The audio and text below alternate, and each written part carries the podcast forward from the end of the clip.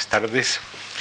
La Fundación eh, Juan Marc abre este curso igual que lo solía cerrar o casi eh, cerrar hace unos años.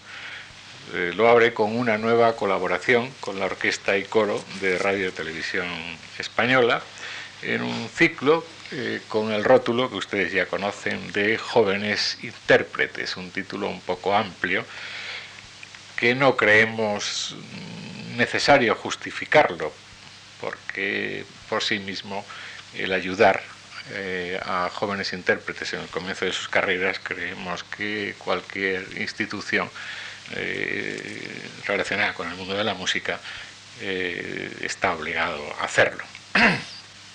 Pero además de dar estas oportunidades a estos excelentes músicos en el comienzo de sus carreras, hay en este ciclo, creemos, tanto en la orquesta de radio televisión como en la Fundación Juan Mar, otros alicientes. Hay obras nuevas de jóvenes compositores, hay obras juveniles de compositores que luego alcanzaron eh, gloriosa madurez, hay obras de tema juvenil abordadas por compositores que recrean eh, la memoria de su paraíso perdido eh, de la infancia, etcétera, etcétera. En años anteriores, si recuerdan, la Orquesta y Coro de Radio Televisión y nosotros hemos abordado ciclos en torno a Manuel de Falla y su, y su entorno, en el 96, en el año del cincuentenario de la muerte del compositor, bajo la estrella de Diaghilev en el 97, la generación del 98 y la música en el 98, y eh, La paz y la guerra en el arte del siglo XX, que fue el último que hemos organizado. El ciclo actual se compone, como ya saben, de tres conciertos de cámara, y de cuatro conferencias que celebraremos aquí en la Fundación Juan Mar y de tres conciertos sinfónicos que se celebran en el sitio habitual de la orquesta en el Teatro Monumental. El último, además, eh, organizado en combinación de la orquesta con Juventudes Musicales de España, se trata otra vez del concierto de galardonados del concurso permanente de jóvenes intérpretes de la Juventudes Musicales de España. A lo largo, pues, de estos diez actos programados, y especialmente en las cuatro conferencias, lo que deseamos eh, ofrecer, además de bueno, bellas músicas bien interpretadas, esperamos, ofrecemos un motivo de reflexión sobre eh, un tema eh, yo creo que muy interesante. Las relaciones, las fructíferas relaciones entre juventud y creación artística, y más en concreto entre juventud y creación musical. Huyendo eh, de las falsas y tópicas imágenes eh, inútiles además del niño prodigio, es indudable, creemos, que la creación literaria, la creación artística, tiene unas especiales características, que el arte que brota a edades muy eh, tempranas y las obras en las que esas ideas juveniles se, encarnan tienen eh, matices especiales que no suelen aparecer luego a posteriori, aunque en muchos casos esos compositores jóvenes maduren gloriosamente. Lo mismo ocurre probablemente en el mundo de la interpretación musical, tan necesariamente creativo, y más cuando se rememora todo eso muchos años después. Las conferencias que hoy inaugura eh, Andrés Ruiz Tarazona corren a cargo de dos personalidades muy conocidas y muy apreciadas en nuestro panorama musical, déjenme decirles del primero de ellos, del segundo José Luis García del Busto, le tendremos el próximo jueves. Pues del primero, Andrés Ruiz Tarazona, déjenme decir cuatro cosas que todos ustedes probablemente ya conocen. Madrileño, licenciado en Derecho, estudió piano, e historia y estética de la música con también mi maestro Federico Sopeña y del arte con gentes como Gaya Nuño o el recientemente eh, desaparecido eh, José María de Azcárate. Fue fundador de la revista Aria, colaborador de Radio Nacional de España, Radio 2 entonces, Radio Clásica ahora, eh, muchos años, y también de televisión, donde presentó y dirigió numerosos programas musicales. Es autor de muy variados trabajos literarios sobre arte, pero sobre todo sobre música, tanto en revistas como en libros, y eh, ha sido profesor de Historia y de Estética de la Música en la Facultad de Ciencias de la Información. Eh, una actividad muy apreciada de Andrés Ruiz Tarazona fue la de crítico musical en diarios como El País o en revistas como Esquerzo, Ritmo, Melómano, Ópera, etc. Y eh, fue responsable del área de música de la Sociedad Estatal Quinto Centenario, del Aula de Cultura eh, de AXA Seguros y consejero musicológico de discos del Quinto Centenario. Y en la actualidad eh, es eh, asesor de música, o continúa siendo, mejor dicho, asesor de música de la Comunidad de Madrid. Ha sido director general del Instituto Nacional de las Artes Escénicas y de la Música y ha pronunciado conferencias pues, prácticamente en todo el mundo, incluido, por supuesto, eh, gran parte, de, si no todas, de las instituciones españolas. y otras muchas cosas más, les diría de Andrés, a quien personalmente conozco y estimo desde hace eh, muchos años, pero eh, creo que ya he consumido el eh, tiempo que razonablemente se me asignaba y le doy las gracias por colaborar de nuevo en nuestras actividades culturales y a todos ustedes también las gracias por asistir a ellas. Gracias.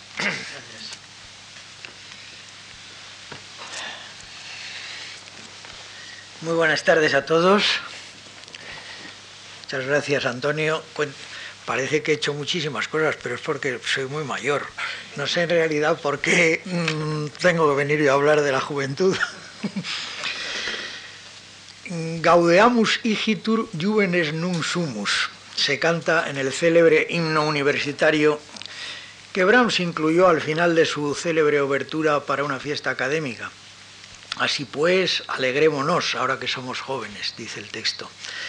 Y ciertamente es la juventud, por definición, alegre, impetuosa, revolucionaria. De divino tesoro la calificó el gran poeta Rubén Darío, y es verdad que en la juventud está la fuerza física y a veces espiritual, el buen ánimo, la ilusión de vivir, porque ante los y las jóvenes se abren amplísimas perspectivas. La juventud es sin duda un tesoro, no sé si divino o humano, pero un auténtico caudal de entusiasmo y curiosidad, de vida en suma, aunque pronto se, se gaste. Pero también los jóvenes, hombres y mujeres, acusan los embates de la vida unas veces son incomprendidos por la generación de sus padres o por sus mismos padres. Otras se sienten indecisos por el camino a emprender. En otras sufren la discriminación de las generaciones ya instaladas y les cuesta encontrar un trabajo que corresponda a sus méritos, a su preparación. En algunos casos sienten angustias por no encontrar acomodo, por todo lo que pasa, por lo que ocurre en su entorno y en el mundo a veces cosas horribles como estamos viendo. Padecen porque están solos, porque se han enamorado. Y todo esto, si son artistas y sienten el impulso, el deseo de inventar, de cambiar lo viejo por lo nuevo, de expresar su sentir, su visión del mundo y de las cosas, es más que suficiente para acometer la creación la creación de obras que asombren al mundo o simplemente supongan una aportación espiritual de primer orden a la cultura de su comunidad o de su país. Cuando la Fundación Juan Marc me propuso dar dos conferencias con el título Jóvenes compositores en la historia, dudé sobre la orientación que debía dar a estas conferencias, porque cualquiera de los grandes músicos del pasado por muchos años que hayan vivido, en algún momento han sido jóvenes. Bueno, hay personas que siempre son viejas y otras que siempre son o se sienten jóvenes. Pero el título, Jóvenes compositores en la historia, me ha llevado a aquellos que realmente desaparecieron a edad juvenil y teniendo en cuenta la longevidad media alcanzada hoy por nuestra sociedad, todos los que he seleccionado no alcanzan los 50 años de edad. Me he parado ahí, he considerado que antes de los 50 años eh, se puede decir que una persona es joven. Para ser exactos, van desde los increíbles 19 años mm, que vivió Juan Crisóstomo Arriaga, no llegó a cumplir los 20, hasta los 48, edad en que fallecieron, por ejemplo, Gaztambide, Albéniz y Granados. Ya saben ustedes que José Luis García del Busto, nos lo ha dicho hace un momento Antonio Gallego, hablará de los autores del siglo XX, mientras que a mí me corresponde hablar de siglos anteriores. He pensado dedicar la conferencia de esta tarde a los compositores extranjeros y la del lunes, día 1, a los españoles.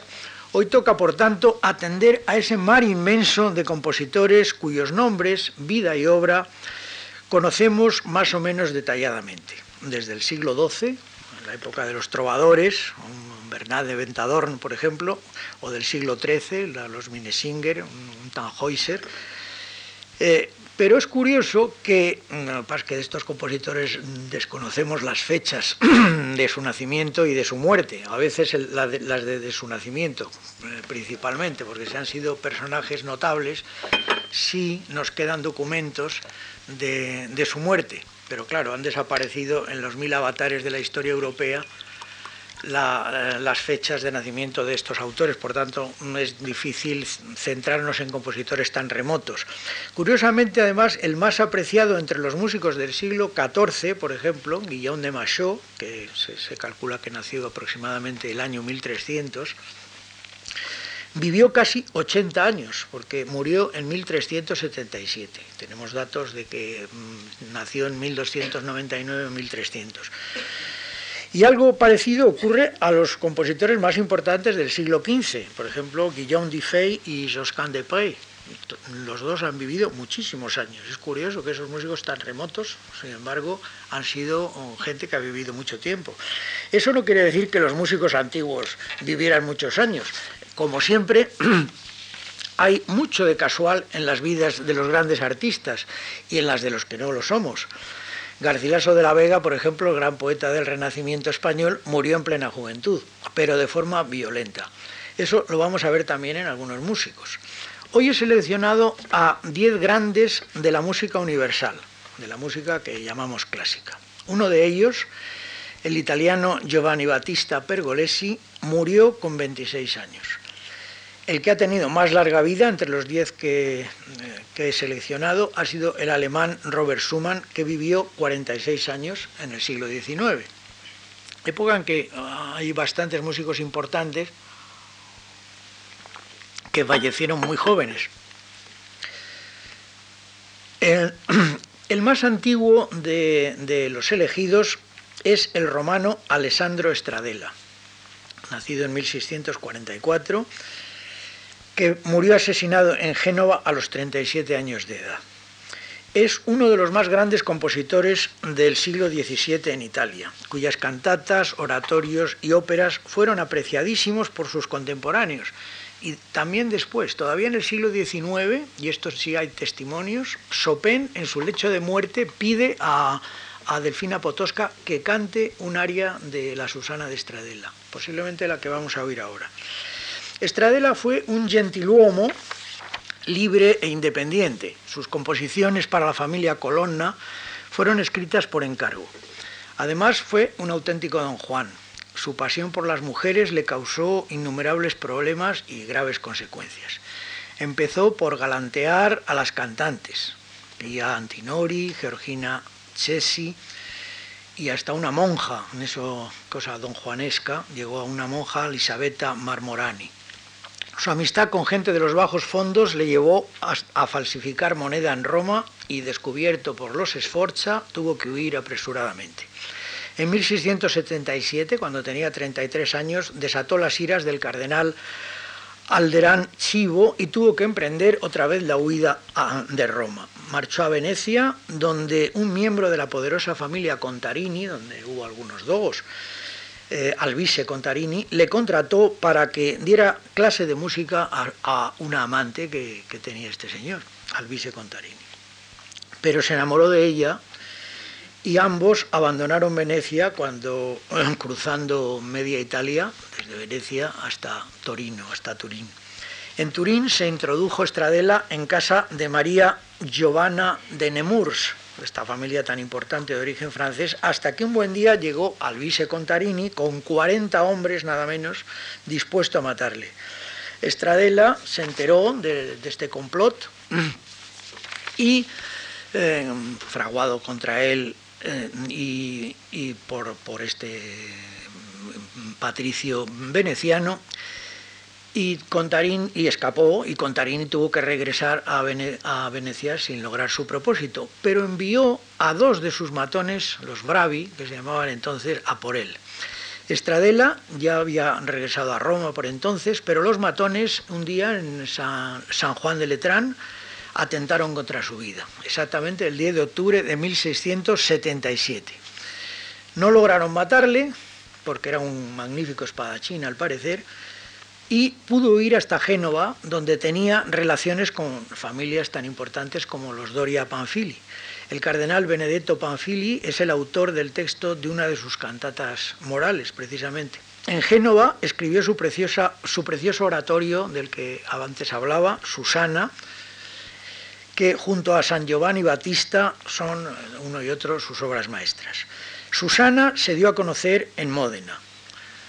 Vivía Stradella componiendo para las familias genovesas, ya más o menos tranquilo, familias genovesas importantes, cuando un nuevo amorío con otra dama genovesa, esta vez afectando a la poderosa familia Lomelini de Génova, le acarreó la muerte. Fue asesinado por un soldado de Alessandría en la Piazza Bianchi de la capital genovesa, siendo uno de los primeros casos que se conoce de un músico que muere asesinado. Todavía tendremos que hablar de algún caso más.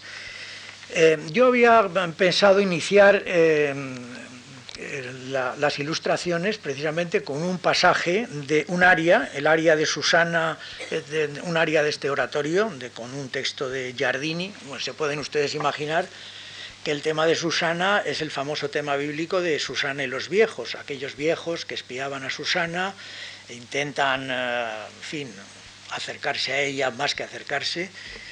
Eh, Susana lo rechaza y ellos acusan a Susana de, bueno, de adulterio, de que ha estado con ellos y tal, y que ha de un adulterio, entonces Susana es condenada a muerte, como en aquellas épocas ocurría y, esa es la historia, esa, pero se descubre, la historia finalmente se descubre y los viejos son detenidos y condenados.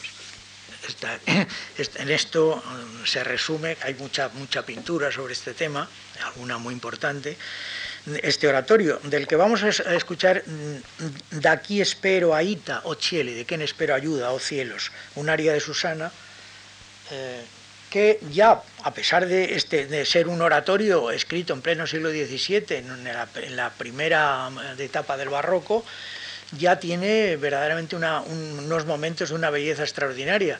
No solamente este área, mucha, es una obra además grande, y pienso que mm, en el, futuro será más benévolo con, con eh, Estradella, porque es un compositor muy olvidado y muy raro de escuchar en los conciertos, aunque ya últimamente se va grabando y se van haciendo muchas cosas sobre él. Vamos a ver si acierto.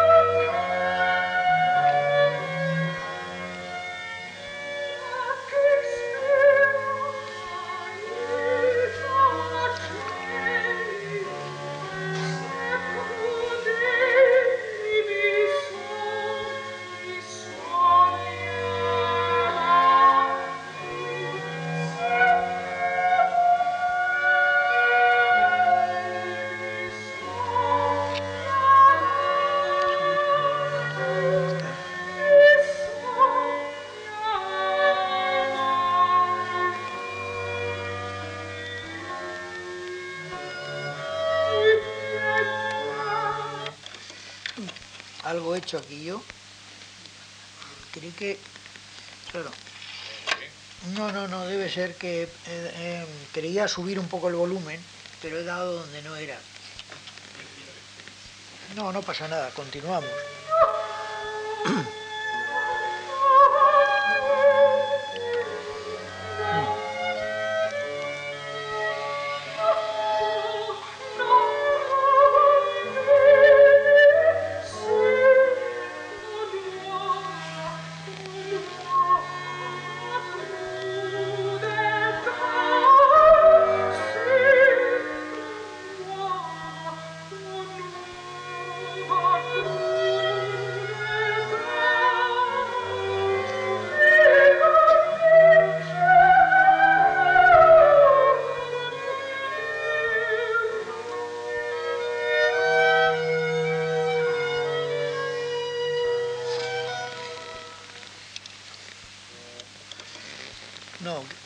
Creo que, creo que es arriba. Es que le he dado a un botón de arriba para el volumen, era el segundo, ¿no? Ah, es este, este, claro, claro. Y he dado arriba y por eso es abierto. Bueno, verán que el lirismo de Stradella es muy grande y a veces muy, muy intenso, aunque claro, habría que escuchar más para entrar de, lleno, porque claro, este, este área tiene su recitativo previo, el conocer un poco la acción, qué es lo que va diciendo, todo esto nos haría entrar todavía más en este hombre que fue, mm, en cuanto al oratorio, un verdadero puente entre los de Carissimi y los oratorios luego ya tan importantes de Händel. Bien, con un año menos que, que es decir, con 36, había fallecido Henry Parcel, otro de los míticos compositores del siglo XVII y sin duda uno de los más grandes que haya dado Inglaterra en todos los tiempos. Su obra es enorme y de capital importancia, sobre todo en el plano escénico, en el que nos ha legado la ópera Dido y Eneas y cinco pseudoóperas, eh, más que es, etcétera, es decir, óperas en donde había partes bastante importantes habladas, entre ellas, por ejemplo, el magnífico Rey Arturo, La Reina de las Hadas, además de 60 anthems, una especie de himno para voces y bajo continuo relacionado con el motete francés, eh, Parcel además nos ha dejado bastante música instrumental, música vocal religiosa muy buena y música profana, sus odas para los aniversarios de personajes de la Casa Real, la Reina Mary por ejemplo, son magníficos y anticipan ya el gran arte de Händel. Henry Parcel era londinense y su padre fue músico de la Capilla Real. Él entró de niño en la escolanía de la Royal Chapel y cuando llegó la hora de mudar la voz, se puso a estudiar con el doctor John Blow, Blow, a quien llegaría a sustituir como organista en la abadía de Westminster. Componía con gran facilidad, sobre todo música para la escena, canciones, ilustraciones instrumentales para determinados momentos del drama. Dido y Eneas, por ejemplo, escrito para las señoritas internas del colegio de Chelsea, es su creación más célebre, toda cantada con el famoso lamento de Dido, When I Laid in Hearth, expresión maravillosa del sentimiento de Dido al verse abandonada. Cuando yazga en tierra, que mis males no perturben tu pecho, recuérdame, pero olvida mi destino. Eh, canta, canta Dido en ese aria que la he dejado para el final por si teníamos tiempo. El autor del libreto, Nahum Tate, lo extrajo del célebre pasaje del libro cuarto de la Eneida, At Regina gravi iam dudum saucia cura, mas la reina, presa hacía tiempo de graves tormentos, ese, pasaje precioso de, la Eneida. Del sueño de una noche de verano de, Shakespeare también extrajo el anónimo libretista de, la, de Fairy Queen, la reina de las hadas, otra de, las que es otra de las eh, joyas de, Parcel, de la que vamos a oír una, un pasaje coral, no, mejor un aria, un aria que canta un, falsetista, no diríamos un contratenor, como pudo cantarlo en su época, se llama eh, One Charming Night, una, eh, una noche encantadora, Dice, una noche encantadora da, más placer que 100 días de felicidad. Esto lo canta en La Reina de las Hadas un personaje mm, mm, alegórico que se, llama El Secreto. Este es el aria del secreto de esta obra, bellísima La Reina de las Hadas.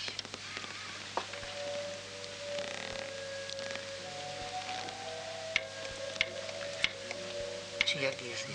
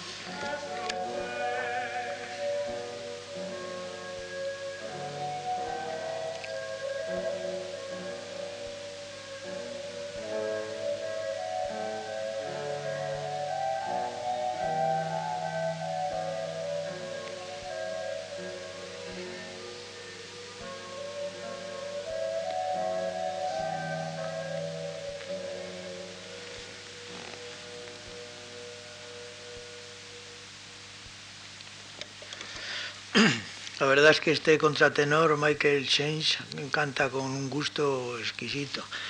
Es difícil, claro, cuando hay una obra tan inmensa como la de Parcel, que vivió poco pero escribió mucha música y toda tan buena y tantos pasajes bellísimos, tener que elegir solo un, un fragmentito para representarle. En algunos casos, además, no he elegido los fragmentos que serían más espectaculares, sino cosas que nos puedan dar una buena idea de cómo era la música de este hombre, del que en la abadía de Westminster figura una placa recordatoria donde se dice que eh, con él, pues eh, aquí yace Henry Parcel, que se fue a aquel lugar, el único lugar en donde su armonía puede ser excedida, una cosa así exactamente, y es verdad. Eh, Parcel murió el 21 de noviembre de 1695, la víspera de Santa Cecilia. Una cosa muy curiosa, porque él había dedicado importantísimas obras, como la Oda Hail Bright Cecilia del año 92, tres años anteriores, y el Te Deum y el Jubilate en Re mayor a, Santa Cecilia, precisamente. Eh, el, el Te Deum Jubilate es una de las obras capitales de Parcel. Por cierto, si Estradela murió asesinado, también la muerte de Parcel es verdaderamente curiosa, porque debía ser un hombre bebedor, iba mucho por los pubs, estos pubs un poco siniestros, pero que tienen tanto encanto de las orillas del Támesis en la antigua City, en, en Londres, donde luego, que luego también serían frecuentados por Händel. Y una noche de invierno, exactamente la noche del 21 de noviembre, mm, la víspera de Santa Cecilia, pues fue a celebrar Santa Cecilia por aquellos pubs y llegó a su casa a las tantas de la noche. Y para no molestar, hay quien dice que su mujer, Francis, se llamaba Francis Peters, no le quiso abrir la puerta porque venía ya muy tarde y un poco tocado. Y entonces él, ni corto ni perezoso, se quedó a dormir en esas casas de Londres que tienen esas antes de entrar en la casa hay un pequeño jardincito, no se puede llamar jardín, sino un espacio allí en la escalera y tal, se quedó a dormir en la, en la escalera y claro, el frío de Londres aquella noche era muy intenso, noche invernal y a la mañana siguiente había muerto, congelado, había, se había quedado congelado, se había quedado dormido y claro, con ese frío tan tremendo, pues le debió fallar el corazón. En lo mejor de su vida, cuando estaba escribiendo unas obras verdaderamente maravillosas, que si hubiese vivido unos cuantos años más, lo normal en, el que se vivía entonces, pues hubiese seguramente Mm, eliminado, impedido una figura como la de Händel, porque le hubiera suplantado totalmente en Inglaterra como inglés que era, mientras que Händel era un extranjero en Inglaterra.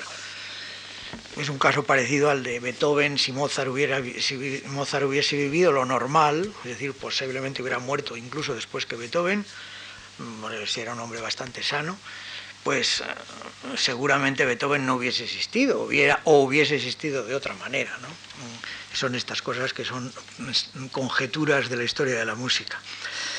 Bien, Giovanni Battista Draghi, conocido como Pergolesi, por ser su familia oriunda de Pergalo, provincia de Pésaro, y haber él nacido en Jesi el 4 de enero de 1710, es el músico que muere más joven de los que vamos a tratar hoy, como he dicho, a los 26 años. Un noble de Jesi, el marqués de Pianetti, le ayudó en sus estudios musicales, realizados en Nápoles, en el Conservatorio de los Pobres de Jesucristo, donde tuvo como maestros a Greco y a Durante, dos excelentes músicos, especialmente Durante. Salió convertido en un gran violinista y pronto sería considerado un genio de la composición. Hombre desgraciadísimo, siempre convaleciente de alguna enfermedad, perdió pronto a su padre y a su madre, vio morir a tres de sus hermanos y creció enfermizo con serios problemas motrices a causa de una tuberculosis em, tremenda que le llevó a la tumba el 16 de marzo de 1736. Fue enterrado además en la fosa común destinada a los pobres de solemnidad. La imagen de este enclenque Pergolesi, casi imposibilitado por su dolencia, mientras componía en el balneario de Pozzuoli, en una celda del convento de los capuchinos, su Stabat Mater, fue durante mucho tiempo causa de una desorbitada fama póstuma. Todo el mundo quería hacer, todos los editores eh, querían hacer pasar obras de otros compositores por obras de Pergolesi, y así comentábamos con Antonio Gallego hace un ratito antes de entrar aquí, eh, que Stravinsky cuando hizo su Pulcinella, que tomó tantos motivos de Pergolesi, como han tomado otros, otros autores del siglo XX, eh, por ejemplo Julián Bautista, que tiene una, obra, una sonata concertata sobre temas de Pergolesi, pues muchas veces esos temas de Pergolesi no eran de Pergolesi, sino que los habían tomado de ediciones que luego la musicología ha ido deslindando lo que verdaderamente escribió Pergolesi y lo que no escribió, y así concerti grossi muy famosos de Pergolesi han resultado que eran de un compositor holandés, otras cosas eran de compositores franceses, etcétera, etcétera, o de otros italianos de su época, pero eh, Fergolesi gozó de una fama póstuma verdaderamente extraordinaria por esa por esa imagen del pobrecito músico enfermo, muy gravemente enfermo, componiendo una obra tan sublime como fue su Stabat Mater. El Stabat Mater justifica desde luego esa fama por su directa y sencilla emoción en casi todos los números.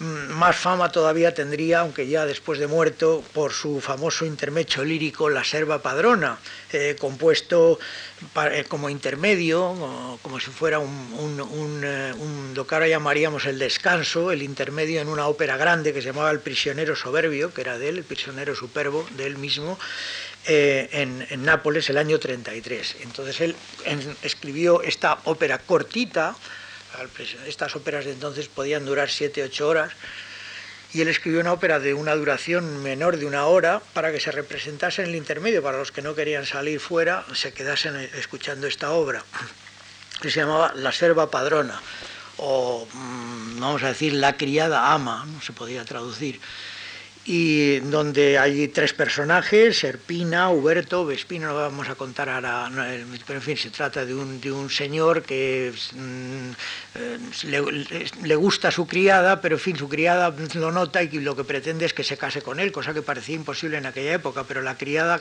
empieza a dar celos con otro criado que había en la casa y el señor ya mm, celosísimo eh, decide casarse con ella y una vez que se ha casado se convierte verdaderamente en el ama y al pobre señor lo trae por la calle de la amargura. Eso sería el, resumen de la selva padrona que tiene unas áreas famosísimas. Y que cuando una, una compañía de bufos italianos la presentó en París, eh, causó un revuelo enorme porque los enciclopedistas franceses se pusieron de su parte diciendo que aquello era vida, que aquello era la realidad, que estaba eh, cantando y además de una manera mm, eh, casi realista un trozo de vida, de la vida del siglo XVIII naturalmente, ¿no? y no esas óperas mitológicas que hacían los franceses de entonces, Rameau, Campra o en fin, otros señores, Charpentier y tal. Entonces el pobre Rameau, que era un genio de la música, pagó el pato porque todos los grandes, empezando por Voltaire, etcétera, Rousseau y tal, todos los enciclopedistas d'Alembert también se pusieron en contra de de Pergolesi, digo, en contra de los músicos franceses y a favor de esta ópera bufa italiana, que luego tendría tanta importancia a lo largo de todo el siglo XVIII y que desembocaría en Rossini más adelante. Bueno, de, la, perdón, de la selva padrona no, no, voy a poner nada, que fue la que, como decía, que desencadenó la llamada querella de los bufones en París el año 52, cuando ya hacía tiempo que Pergolesi estaba muerto, sino un aria de soprano del Stabat Mater, el aria Vidit sum dulcem natum, esta, esta obra, el Stabat Mater, fue un encargo que le hizo a Pergolesi la confraternidad dei Cavalieri della Vergini dei Dolori para sustituir al, al Stabat Mater tradicional que se hacía en Nápoles entonces, que era el de, el de Alessandro Scarlatti. Y este aria que vamos a escuchar es una prueba de la sensibilidad de Pergolesi ante el texto. El texto Vidi sum natum, morientem desolatum, dune misit spiritum, ella ve a su dulce hijo, aunque aquí la palabra natum podíamos traducirla por niño. Ve, la Virgen ve a, Cristo en ese momento como un niño, como un natum. Y dice, morientem desolatum dunemisit spiritum, dice que muere abandonado mientras entrega su espíritu. Ese es el texto. Y a ese texto Pergolesi pone una música realmente preciosa.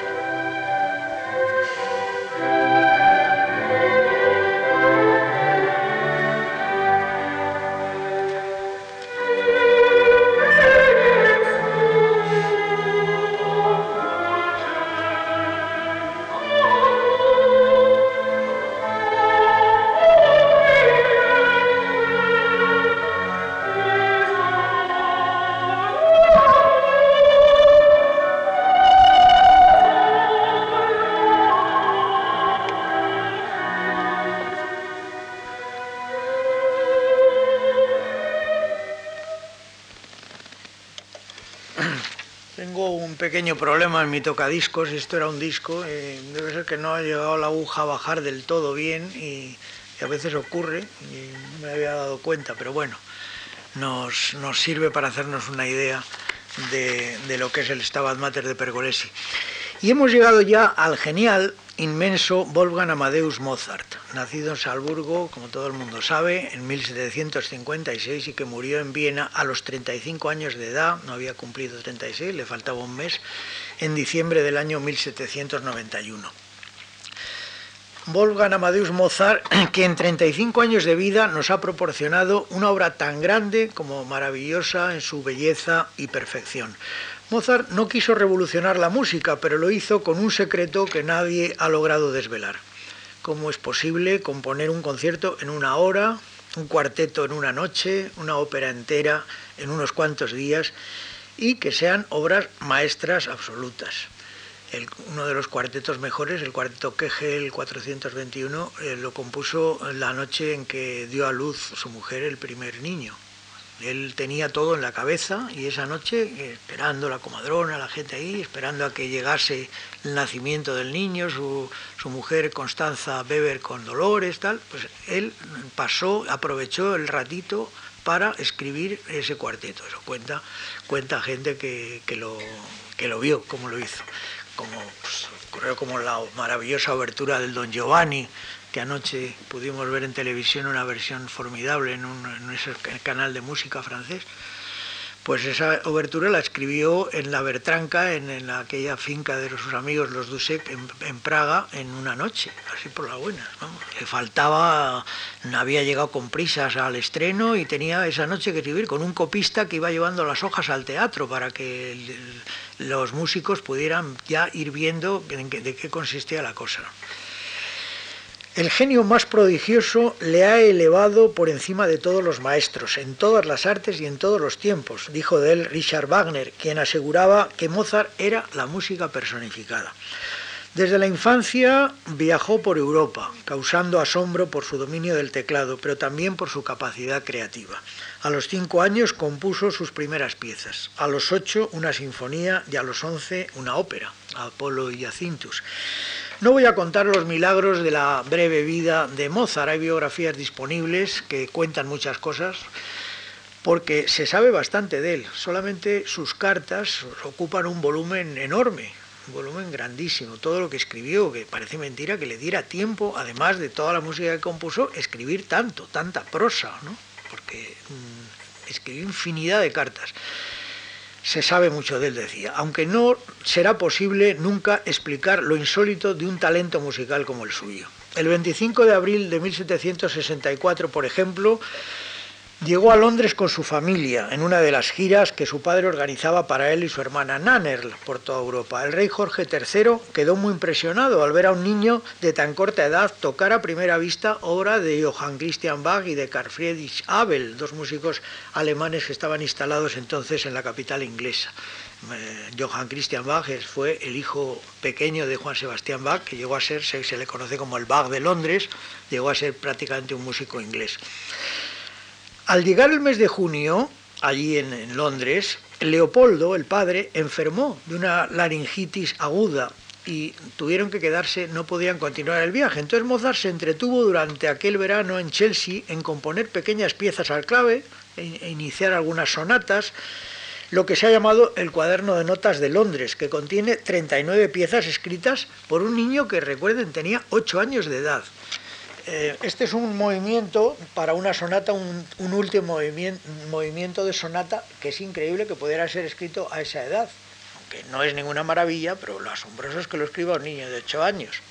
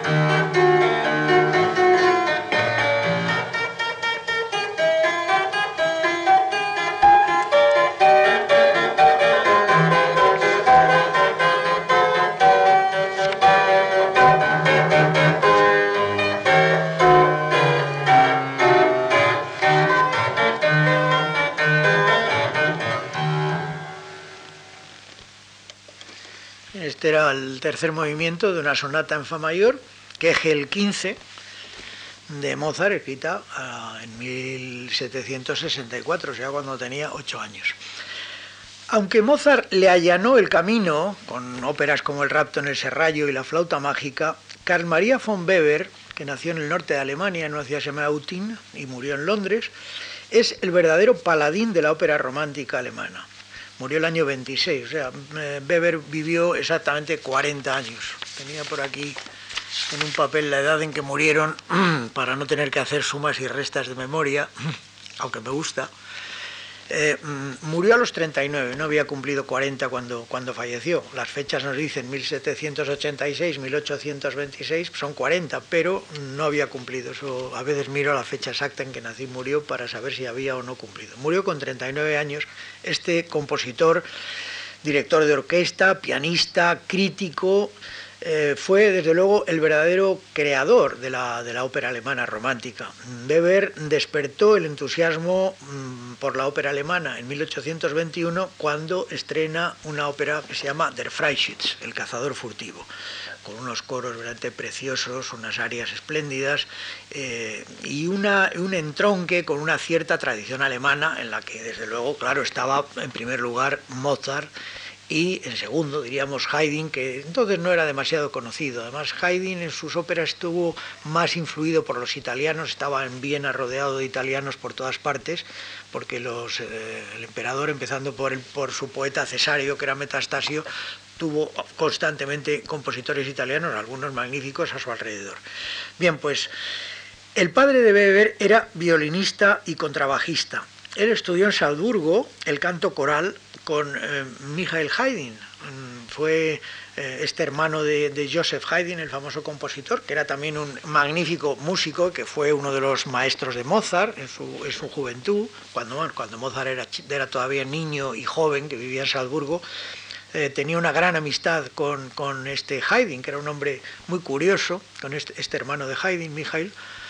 Y, el padre de Mozart no le gustaba demasiado que un niño tan pequeño fuera con un señor mayor por allí, por las tabernas y por los bares de Salzburgo. Entonces, también Weber eh, estuvo estudiando en Salzburgo con este profesor que realmente debía ser un hombre interesantísimo, como se puede ver en sus obras que cada vez se van tocando más.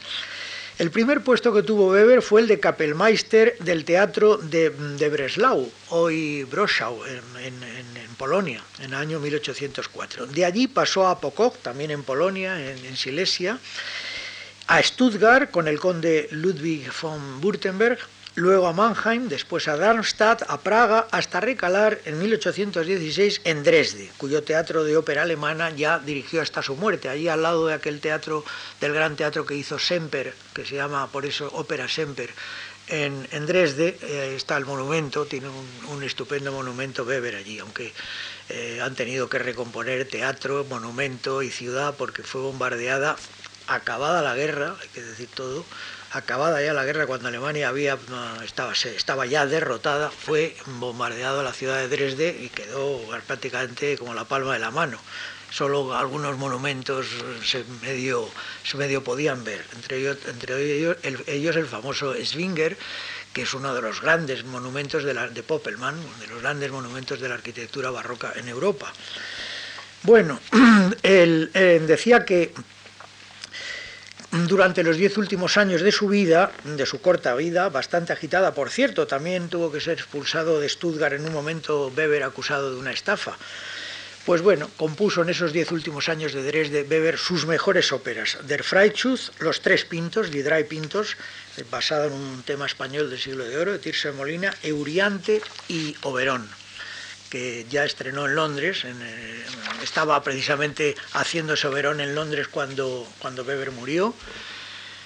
Por cierto, Rodríguez de Ledesma, nuestro gran músico español de comienzos del romanticismo, asistió a todos los ensayos y debió sacar bastantes cosas en limpio de ver a, Weber allí dirigiendo en el Covent Garden. Bueno, la música sinfónica de Weber, de Weber eh, perdón lo de Webern, porque también hay un Webern, como bien ustedes saben, en el siglo XX, un compositor importante, y a veces esa N se nos escapa.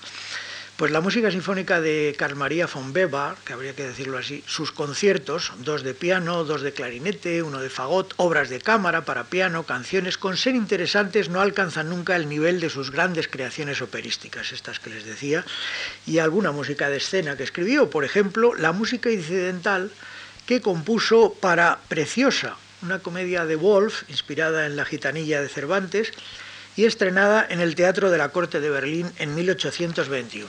Voy a poner el comienzo de la abertura, que fíjense, curiosamente es un bolero. Aquí Weber recoge aquella moda del Prado, por eso el Prater de Viena se llama el Prater, la moda madrileña que invadió las cortes europeas en el siglo XVIII y nos da nada más comenzar la abertura de Preciosa un bonito bolero.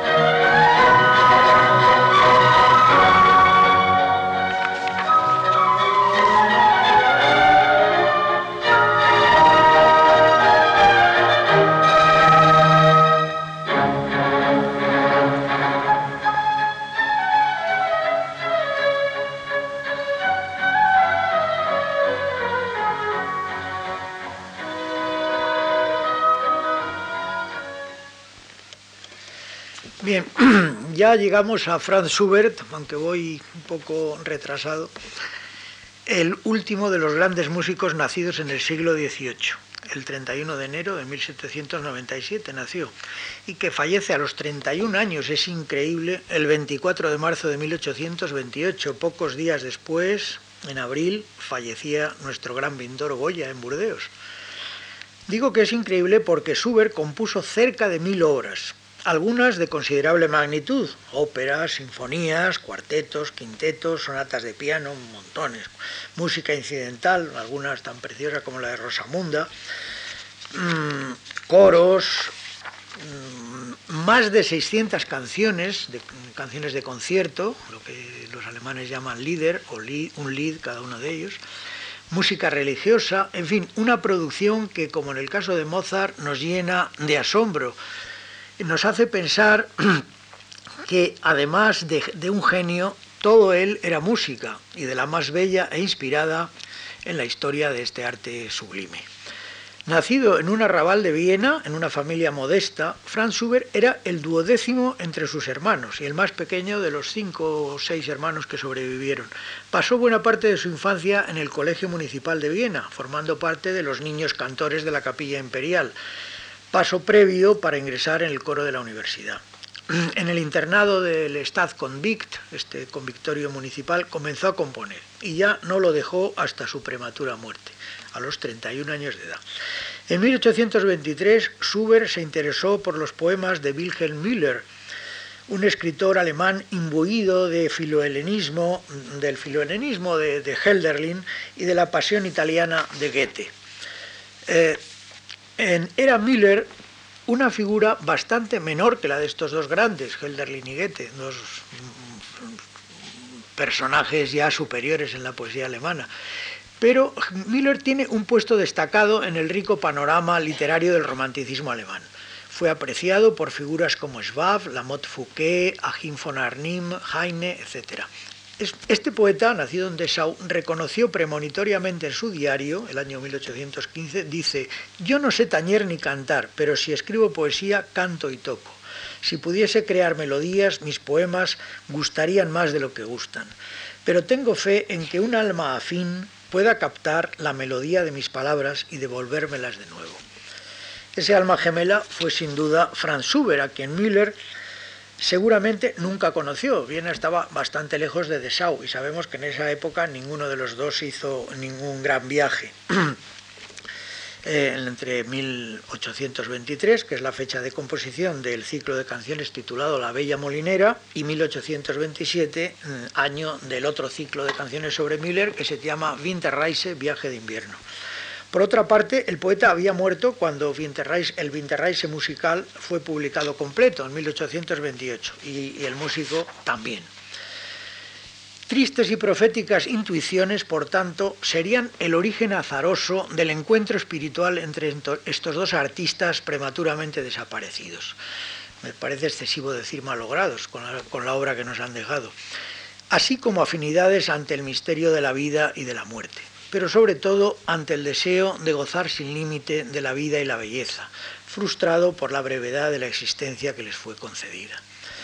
Al gran barítono y estudioso del Lied, Dietrich Fischer-Dieskau, le pareció extraño que un hombre tan bien instalado como Müller, bibliotecario del conde de Dessau, inmerso en una gratificante actividad poética y erudita, recién casado con una joven de educación muy refinada, como era su mujer, Adelaide Vasedov, hija de, un notable pedagogo, que un hombre así hubiese elegido un tema tan sombrío como el del viaje de invierno para sus poemas, que ayer en Madrid cantó este gran liderista Matías Gerne.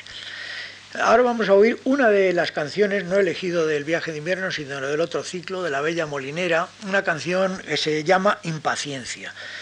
Ungeduld en alemán. Dice el texto dice, "Me gustaría tallar en cada tronco, grabar sobre cada piedra, sembrar la tierra con granos de brezo que pronto florecen y escribir en cada hoja en blanco, escribir en cada hoja en blanco, mi corazón es tuyo y seguirá siéndolo eternamente."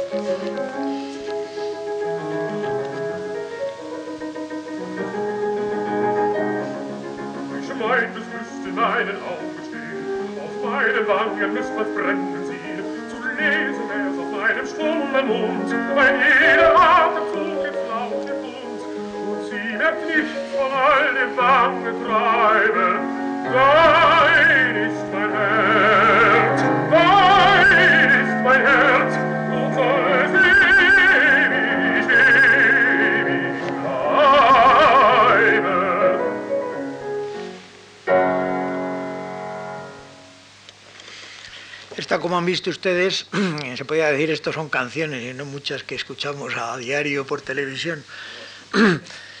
la canción uh, Ungelud, como tantas de Schubert, es una canción estrófica, o sea, todas las estrofas eh, tienen la misma música. Lo único que, varía, y, ahí varía también un poco la música, son las inflexiones del cantante, porque claro, el texto es diferente en cada estrofa, entonces no ninguna estrofa es igual a la otra, siendo todas iguales. Ese tipo de canción estrófica es muy característico del Lied alemán y existió hasta que Mozart un día, como era Mozart, digo, ¿por qué voy a escribir toda la música, la misma música para cada estrofa? Y en una canción que se llama Das Weilchen, la, Violeta, escribió diferente música para cada estrofa, por primera vez en la historia.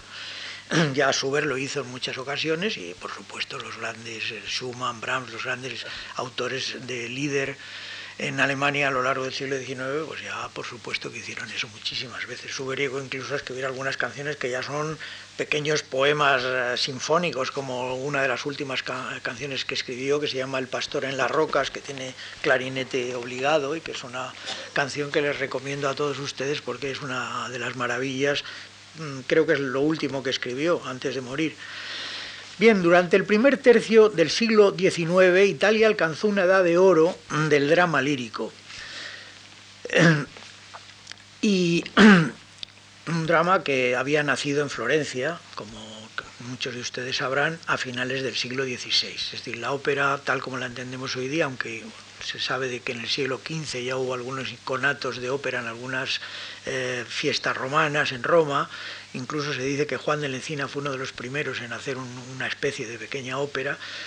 Eh, es una cosa que nació en la famosa camerata del Conde Bardi en Florencia, a orillas del Arno tenía, que tenía este señor su palacio. Pues bien, Rossini, partiendo de la ópera bufa del siglo XVIII, ya la había evolucionado mucho la ópera, se adentró por los caminos del romanticismo, mejorando la expresión dramática y las emociones del sentimiento.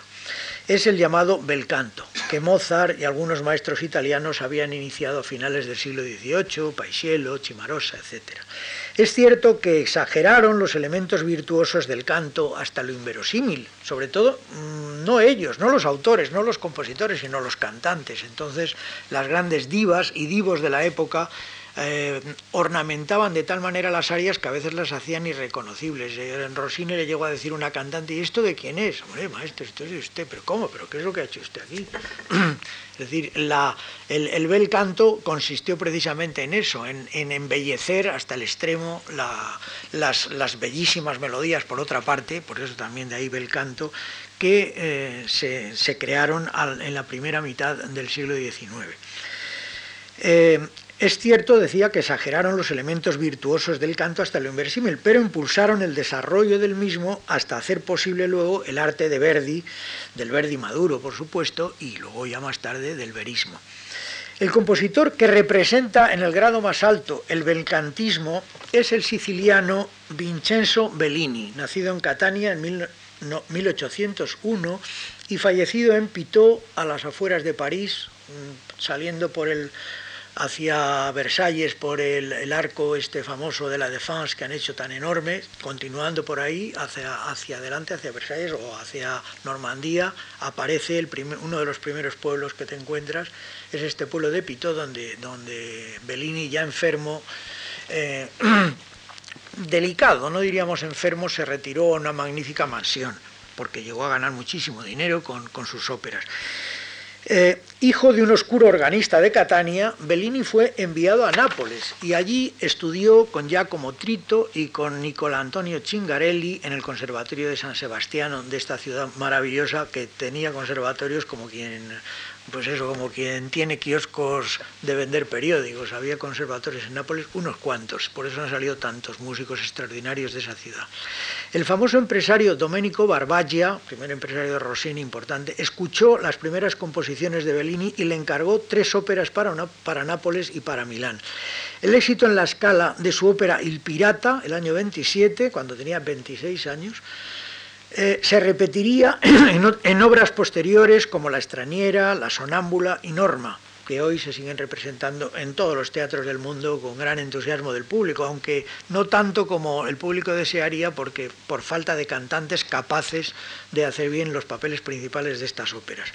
El mismo año de su muerte, en 1835, el 24 de enero, Bellini daba a conocer en el Teatro de los Italianos de París, en el Boulevard de los Italianos, porque había tantos que tenían hasta su propio teatro en, París, dio a conocer su última ópera, I Puritani di Scozia, que ahora conocemos ya como los puritanos, eh, hoy puritani, los puritanos de Escocia, con un libreto que hizo Popoli, extraído de Walter Scott, de una novela que se llama All Morality, y allí cantaron, entonces era tan célebre ya Bellini que cantaron los mejores cantantes de la época, Giulia Grisi, Giovanni Battista Rubini, Antonio Tamburini, eh, Luigi Lablache, etc. Eh, por ejemplo, sus óperas anteriores habían sido cantadas por Judita Pasta, eh, por Malibran, que cantó varias veces los puritanos. Y fue, Bellini tenía todos los, los mejores cantantes a sus pies. En mayo dejó París por un lugar en las afueras, este pueblo de Pitot. El éxito de Ipuritani en Londres y en Italia fue enorme. Recibía galardones constantemente, por ejemplo la Legión de Honor, y desde todas partes le llegaban encargos. Pero cayó enfermo en su casa de campo y en, muy poco tiempo tenía una, enfermedad intestinal. No sé si, la hoja en donde cuento eso me ha desaparecido. pero tenía, le apareció una enfermedad intestinal que en aquella época era muy difícil de curar y, falleció. Cuando em, fue su muerte sentidísima en París, acudieron de todas partes, sus funerales se hicieron en Los Inválidos, por ejemplo, y bueno, mm, a partir de entonces se convirtió en un mito de la ópera italiana. Todavía entonces vivía Gaetano Donizetti que en Italia había sido su rival, verdaderamente habían sido enemigos, incluso se tenían una cierta antipatía. Y en ese momento, a partir de ese momento, Donizetti tuvo campo libre porque Verdi todavía no había aparecido y durante un tiempo fue el rey de la ópera. Tantos encargos recibió de tantas partes, ya al final desde Viena incluso le pedían que escribiese óperas en alemán y tal Donizetti, que se volvió loco y murió, también bastante joven, pero creo que llegó a sobrepasar los 50 años o estuvo muy cerca de sobrepasarlos y por esto no he no le he anotado entre mis músicos de que murieron jóvenes, que tampoco hay tantos en la historia importantes, importantes como los que estamos tratando aquí. Y de, de Bellini tenía una ilustración de esta ópera, precisamente, de Puritani, que es la famosa escena de la tercera escena del acto primero, en donde empieza el tenor cantando a Teocara y van entrando, es una especie de concertante, los diferentes, y es una versión muy buena de Pavarotti y Joan Sutherland, hecha hace algunos años por el, marido de Sutherland, Boninger. Vamos a escuchar y ya posiblemente aquí terminamos nuestro periplo, aunque todavía digo algunas cosas muy, muy brevemente.